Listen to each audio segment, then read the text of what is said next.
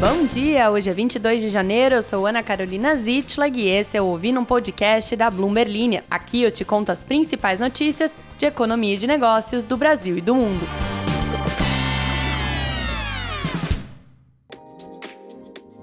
Bom dia, queridas e queridos ouvintes. Segunda-feira começando, espero que você já tenha feito a sua corridinha de crossfit ou tomado o seu cafezinho ou nenhuma dessas coisas, mas esteja muito feliz e animado para iniciar mais uma semana super interessante. Por aqui temos muito a comentar. Hoje a gente vai falar sobre uma reportagem especial feita pelo pessoal da Bloomberg News sobre como o governo Lula está querendo emplacar o Guido Mantega como CEO da Vale. Também vamos falar sobre como o pré-candidato republicano Ron DeSantis desistiu da corrida Casa Branca e agora está apoiando o ex-presidente Donald Trump. E por fim, vamos falar aqui sobre o índice Zara, porque é que a Shein, a marca chinesa de roupas que você compra aí pelo seu celular, custa 70% mais no Brasil do que nos Estados Unidos, segundo uma pesquisa do BTG Pactual. Podem ver que hoje estamos super diretos por aqui, super. Qual que é a palavra? É, é, todo o tempo que eu economizei lendo diretamente as notícias, eu perdi agora tentando lembrar a palavra direta. E não esqueça de seguir a Bloomberg em todas as redes sociais e também de se inscrever aqui no podcast no Spotify, de ativar as notificações para que assim você não perca nenhum episódio. E também na descrição do podcast, agora finalmente na descrição dos episódios, eu aprendi a fazer isso.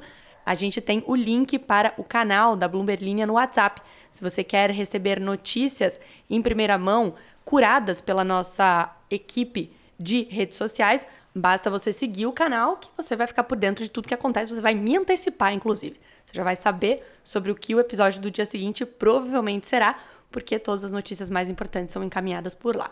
No mais, vambora para as notícias do dia.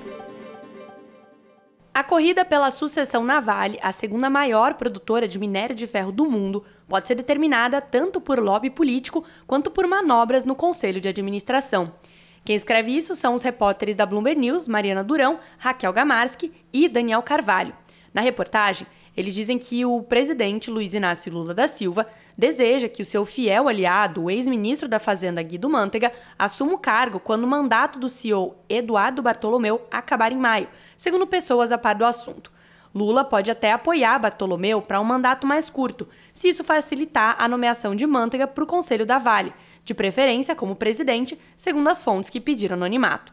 No final, a palavra final cabe a um conselho, tem uma travada pela repetição da palavra, que deve tomar uma decisão até o final desse mês. No final, a palavra final cabe a um conselho que deve tomar a decisão até o final deste mês. Embora a Vale tenha sido privatizada em 1997, a disputa pela sucessão destaca a influência do governo no setor de mineração.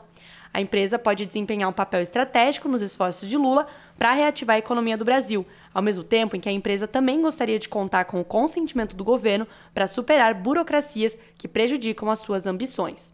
Antes da gente continuar falando sobre esse assunto, acho que vale ressaltar o fato da Vale ser privatizada, porque tem algumas pessoas que já me perguntaram sobre isso, achando que a Vale poderia ter um capital misto, poderia ainda ser controlada de alguma maneira pelo governo federal.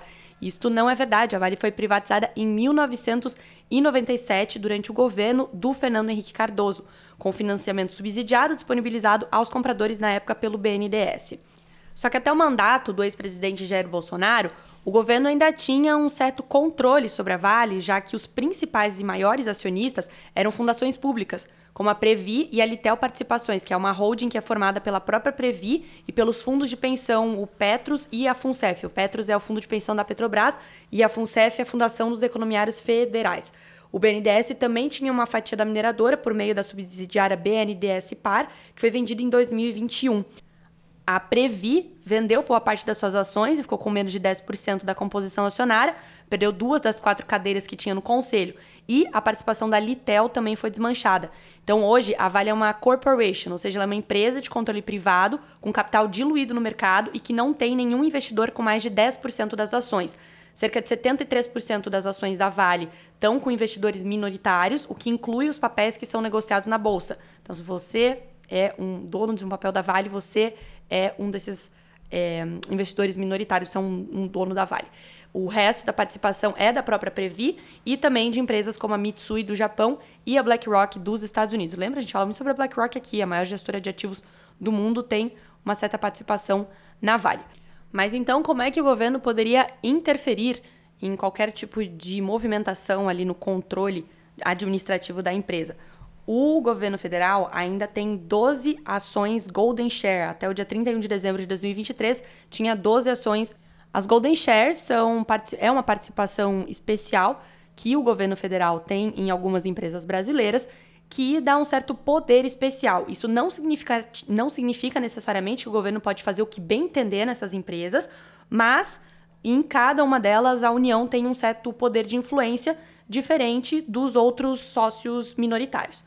Então, por conta dessa participação e também porque a Previ ainda é a maior acionista da Vale, apesar de ter menos de 10%, tem cerca de 8,7%, o governo federal tem um certo controle sobre a empresa.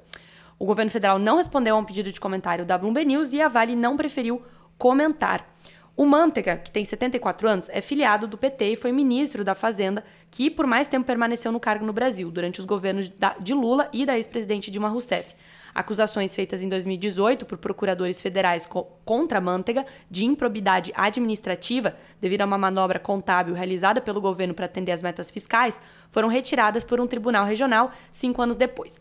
Em termos de influência direta, o governo federal tem essas ações especiais com direitos de veto limitados, além da Previ também, que tem essa participação. Só que isso está longe de dar a Lula poder ou controles da empresa. Os estatutos da companhia visam protegê-la contra interferências políticas diretas, o que no passado levou à saída do CEO da Vale, Roger Agnelli, em uma disputa sobre estratégia e investimentos. A nomeação do CEO é um teste para a terceira empresa mais valiosa da América Latina, segundo o especialista em governança corporativa Alexandre de Miceli, que foi entrevistado pelos repórteres da Bloomberg News. Vamos abrir aspas para ele. Hoje eu estou o Cebolinha, só que em vez de trocar o R pelo L, eu estou só tirando ele das minhas palavras. Eu falei abir. O abrir aspas. O conselho deve levar em consideração os melhores interesses da empresa, concentrando-se no perfil desejado e evitando um nome que busque executar a agenda de um acionista individual, seja estatal ou privado. O CEO precisa ter experiência de liderança em uma empresa privada. Ninguém pode ser catapultado para uma posição dessas. Fecha aspas. No entanto, as fortunas da Vale e do Estado estão intimamente ligados. O setor de mineração representa 4% do PIB do Brasil, sendo o minério de ferro um dos principais produtos de exportação da gente. A Vale também é uma grande produtora de metais de transição para energia. O Bartolomeu assumiu o comando da Vale após o colapso da barragem de Brumadinho em 2019. A empresa continuou sob investigação, além de negociar um acordo final em relação a outro desastre ambiental na Samarco, a joint venture de minério de ferro da Vale com a BHP Group. O apoio de Lula pode ajudar a encerrar esse passivo legal e financeiro, além de acelerar a obtenção de licenças ambientais que reviveriam a produção de minério de ferro. A necessidade de flexibilizar as regras que dificultam a exploração de depósitos na Amazônia e manter a renovação de concessões para uma ferrovia que atende a região de Carajás também sustenta o argumento de melhores relações com o governo. Ano passado, a gente fez um episódio especial aqui sobre a mina da Vale em Carajás, que eu não lembro a data, mas no final aqui do episódio eu trago para vocês o dia em que esse especial foi publicado, porque vale a pena. Um, um dossiê que a Mariana Durão, que é a repórter da Bloomberg News, ela visitou essa mina, fez uma reportagem especial e a gente ficou ali uns três dias falando sobre isso, na verdade. Bom, qual, como que está essa corrida pela sucessão da Vale? A candidatura de Manteiga, que também foi ministro do Planejamento, pode ser uma maneira de levar Lula à mesa de negociações. Só que até agora, essas conversas não chegaram ao conselho da Vale, segundo as pessoas a par do assunto que falaram com a reportagem. Outros acionistas minoritários, como a BlackRock, a Mitsui, o Bradesco e a Cosan, também podem exercer influência, especialmente se coordenarem os seus esforços. Caso nem Bartolomeu nem Manteiga sejam escolhidos, o ex-CEO da COSAN e membro do Conselho da Vale, Luiz Henrique Guimarães, é apontado como outro candidato em potencial para assumir o cargo ou ser nomeado por conselho executivo da empresa, segundo essas fontes. Ron DeSantis desistiu da corrida presidencial dos Estados Unidos de 2024 no domingo e endossou o favorito Donald Trump, reduzindo o campo republicano para dois candidatos principais antes da aguardada primária de New Hampshire nesta terça-feira. Segundo ele, abre aspas para o DeSantis, ele tem meu apoio porque não podemos voltar à antiga guarda republicana de tempos passados. Ele disse isso no Twitter. É, é, não sei se agora fiquei em dúvida se eu abro aspas para Twitter. É claro que eu abro aspas para Twitter. O governador da Flórida, Ron DeSantis é governador da Flórida, escreveu Trump como alternativa preferível ao presidente Joe Biden ou Nikki Haley, a última rival restante de Trump nas primárias dos republicanos. A sua sa saída da corrida é um golpe impressionante para as perspectivas políticas de um candidato que apenas dois anos atrás conquistou um segundo mandato como governador em uma eleição esmagadora e entrou no cenário nacional saudado por doadores republicanos de grande porte como fundo do partido. E que também ficou bem popular e conhecido, digamos assim, aqui no Brasil, porque ele começou a brigar com a Disney, que, estava, que está né, na, localizada na Flórida. Novas pesquisas da CNN e da Universidade de New Hampshire mostraram decentes conquistando apenas 6% dos votos republicanos no estado, com Trump com 50% e Haley, ex-governadora da Carolina do Sul, com 39%. Segundo DeSantis, num, nesse vídeo, não posso pedir aos nossos apoiadores que voluntariem seu tempo e doem seus recursos se não, tivermos um, se não tivermos um caminho. Viu? Tirei o R de novo. Se não tivermos um caminho claro para a vitória. Haley, a Nick Haley, abordou a sua saída durante uma parada de campanha logo após o anúncio ela abriu as, eu abro aspas para ela dizendo: Quero dizer a Ron, você fez uma ótima corrida. Agora resta um homem e uma mulher. Fecha aspas. Alguns doadores queriam que DeSantis preservasse capital político para que ele pudesse potencialmente concorrer novamente à presidência em 2028. O governador da Flórida tem apenas 45 anos e os doadores veem potencial para que ele busque cargos mais altos novamente quando Trump não estiver mais na cédula de votos. Já comprou suas fantasias de carnaval? Porque eu já. E por que, que eu tô descontando isso? Porque eu posso ou não posso ter comprado algumas poucas peças em grandes conglomerados online de moda e outras peças em lojas locais, assim estimulando a economia local da cidade de São Paulo. Eu vou agora falar sobre a Shein, que não tem nada a ver com o que eu acabei de falar. Apesar de praticar preços mais baixos do que muitas varejistas de moda no Brasil, a Shein por aqui está 70%, tá 70 mais caro do que nos Estados Unidos, segundo o índice Zara, calculado pelo time de analistas de Equity Research do BTG Pactual. O relatório, produzido pelos analistas Luiz Guanais, Gabriel Dicelli e Pedro Lima, conta com uma metodologia própria que levou em conta uma cesta de oito produtos de vestuário em 15 mercados diferentes. No caso da Zara, que empresta o nome ao índice existente há vários anos, a cesta considera 12 produtos vendidos pela marca espanhola, que é referência global em fast fashion em 54 países. Segundo eles no relatório, abre aspas, Combinando um aumento potencial na tributação, impostos de importação mais altos, isso deve significar que a Shein vai competir em condições semelhantes, ou pelo menos mais próximos, às dos produtores varejistas locais, o que poderia resultar em preços mais altos, fecha aspas.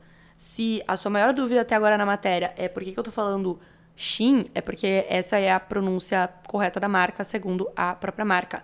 Não é Shen, é tipo Shein, ela dentro. Aí, se você falar rápido, vira Shin. Então, fica aí, mas você pode chamar, falar o que você quiser, chamar, é, pronunciar do jeito que você quiser.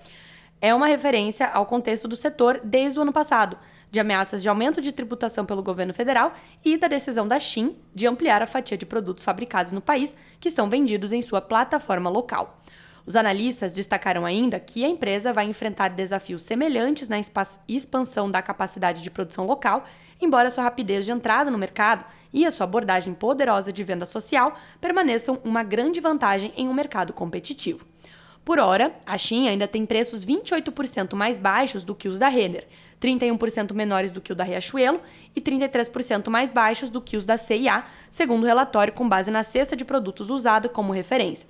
Isso ajuda a explicar, junto com fatores como a adaptação das coleções às preferências dos consumidores brasileiros, testes em pop-up stores e estratégias de marketing, que a rede chinesa de fast fashion continua a desfrutar de um momentum para crescer no país, segundo os analistas. A estimativa do BTG é que a China tem atingido 10 bilhões de reais em volume total transacionado, o GMV. No Brasil, em 2023, um crescimento acima de 40%, ante os 7 bilhões de reais em 2022. No YouTube da Bloomberg, você confere uma entrevista que eu mesma fiz com o Felipe Feisler, que é o CEO da Shein.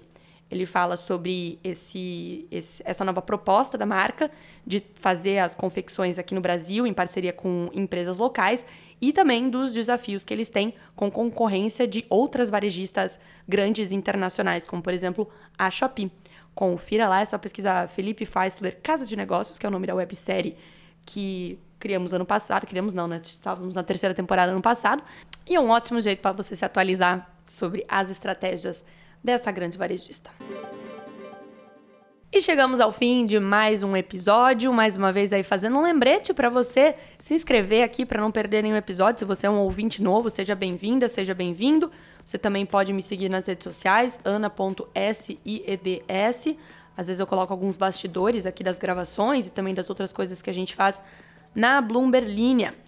E você também pode escrever o seu comentário, fazer a sua pergunta na caixinha de comentários que aparece aí no no Spotify, ou se você não tiver acesso a isso, você pode fazer lá no meu Instagram mesmo, que a gente tenta encaixar alguns temas que vocês pedem por aqui. Como, por exemplo, o Felipe Souza falando que faz tempo que não rola uma fofoca de alguma família rica. Ele pergunta: não tem ninguém passando a perna nos pais ou nos irmãos ultimamente? Bom ponto, Felipe. Vamos caçar fofoquinhas aí de famílias ricas, pois é um, um grande entretenimento aqui para todos nós, além de também ser uma ilustração sobre como andam os negócios e também a economia mundial. A gente fala sobre famílias ricas e herdeiros e tudo mais, porque isso é um, um, um pequeno exemplo para explicar grandes fenômenos macroeconômicos às vezes. Então, tentarei trazer alguma fofoquinha nova aí para vocês. Lembrando que, que a tia Isabela, tia Isabela tá chegando na área. Tia Isabela, que é outra, a, a, outra apresentadora aqui do podcast, que aparece de vez em quando. Tia Isabela tá chegando na área com um podcast de produção própria que talvez aborde isso aí, hein? Fiquem, fiquem atentos. É, o pessoal também está falando aqui nos comentários sobre, né, seguimos aí com a discussão dos crossfiteiros e para vocês todos, fãs da minha saúde fitness, é essa semana, hein? Essa semana tá chegando. Vem aí. Vem aí o início da minha era crossfit. O Gabriel Andrade diz que o podcast tá ficando por último no caminho diário. Ao mesmo tempo que tem outras pessoas falando que ele tá aparecendo duas vezes no caminho diário. Então, eu não sei se o Spotify é lover ou hater, mas agradeço. Tem um cachorro latindo bastante. O Au Au tá nervoso. Eu entendo, Au Au. O que tá acontecendo? E. Acho que ele me mandando parar de gravar, de terminar isso aqui, né? É. Pessoal, então é isso, viu? Mandem aí os assuntos que vocês gostariam de saber essa semana. Até porque é, teremos aí uma semana um pouco mais turbulenta, porque estamos é, uma semana antes da super quarta, que é a decisão de política monetária aqui do Brasil e dos Estados Unidos, então provavelmente vamos falar bastante sobre isso durante essa semana. E agora eu vou informar vocês qual foi o episódio da Vale. Só que eu vou precisar fazer uma pesquisa aqui, então, então aguenta aí. Ai, papai, achei. Foi 1 de junho, também conhecido como aniversário de minha mamãe e de minha tia é porque a Vale mudou o foco para a Amazônia, é o nome do desse podcast. E se você escutar os dos dias seguintes a ele, também trazemos é, complementos a essa notícia aqui, porque a Vale mudou o foco para a Amazônia. Nesse podcast você escuta um pouco sobre a geografia ali de Carajás e como funciona esse novo foco da Vale nessa região. No mais, gente, desejo aí uma ótima semana a todos e nos escutamos por aqui. Até amanhã.